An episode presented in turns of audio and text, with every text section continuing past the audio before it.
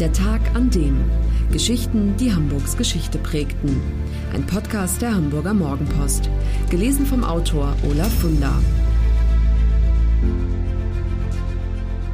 Der 7. September 1911.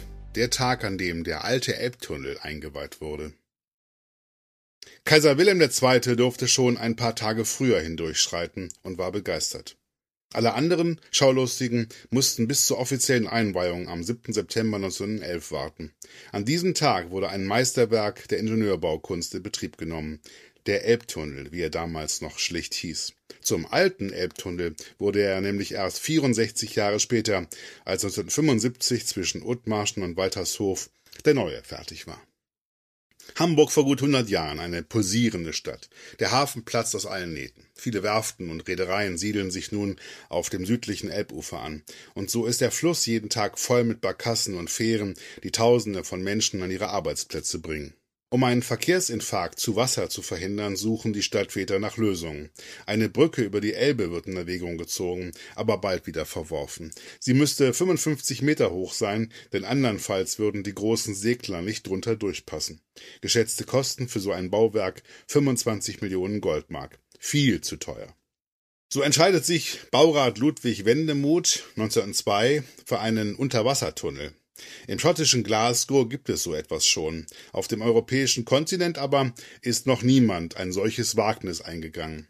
Doch der Beginn des 20. Jahrhunderts ist eine Zeit, in der der Mensch mit großer Lust die Grenzen des Machbaren verschiebt, und so nimmt der gerade mal 26 Jahre alte Ingenieur Otto Stockhausen die Herausforderung an. Am 22. Juli 1907 beginnt das Abenteuer Elbtunnelbau.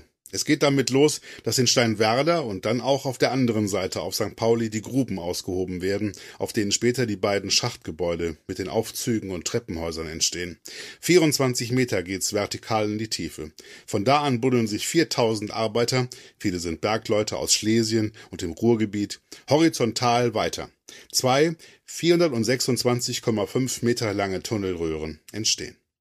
Gearbeitet wird im sogenannten Schildvortriebsverfahren. Ein hydraulisch angetriebener Bohrschild frisst sich durchs Erdreich.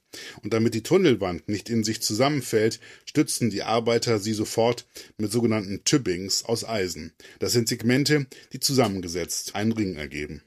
Die Arbeit im Tunnel, sie ist unvorstellbar hart. Die Gefahr ist groß, dass das Elbwasser einbricht, denn zwischen dem Grund des Flusses und der Röhre sind nur wenige Meter Schlick und Kies. Deshalb müssen die Männer unter extremem Überdruck arbeiten. Die Folge 700 Erkranken an der Taucherkrankheit, davon 74 schwer. Drei sterben. Der Überdruck ist auch verantwortlich für den schlimmsten Unfall, den es während der vierjährigen Bauzeit gibt. Es geschieht am 24. Juni 1909. Die Arbeiter kommen dem Grund des Flusses zu nahe. Die Tunneldecke wird regelrecht aufgesprengt, der Druck entweicht. Eine sechs Meter hohe Fontäne schießt über der Elbe in den Himmel. Wie durch ein Wunder stirbt niemand. Nach vier Jahren Bauzeit ist der Elbtunnel endlich fertig. 10,7 Millionen Goldmark hat er gekostet. Eine gute Investition, denn in den ersten Jahren sind es jährlich 20 Millionen Menschen, die auf diesem Weg die Elbe unterqueren. Dann aber beginnt in den 70er und 80er Jahren das Werftensterben. Außerdem revolutioniert der Container den Hafen. Immer weniger Menschen verdienen ihr Geld jetzt mit der Schifffahrt und so sinkt auch die Auslastung des Elbtunnels rapide. Heute sind es noch eine Million Menschen, die ihn jedes Jahr zu Fuß, mit dem Auto und dem Rad passieren. Daran, ihn stillzulegen, denkt dennoch niemand. Im Gegenteil, gerade erst wurde er aufwendig saniert. Der alte Elbtunnel ist zum Touristenmagneten geworden, zur Sehenswürdigkeit. Kein Wunder, schließlich ist er der einzige Tunnel weltweit, der nach diesem Prinzip funktioniert und noch genutzt wird. Der Clyde-Tunnel in Glasgow, der mal sein Vorbild war, ist schon seit mehr als 30 Jahren nicht mehr in Betrieb. Das war der Tag an dem Geschichten, die Hamburgs Geschichte prägten. Eine neue Folge lesen Sie jeden Sonnabend in Ihrer Mopo und hören wöchentlich einen neuen Podcast. Noch mehr Historisches aus Hamburg, wie zum Beispiel das Buch zu dieser Serie oder die Magazine Unser Hamburg, finden Sie auch online in unserem Mopo-Shop unter www.mopo-shop.de.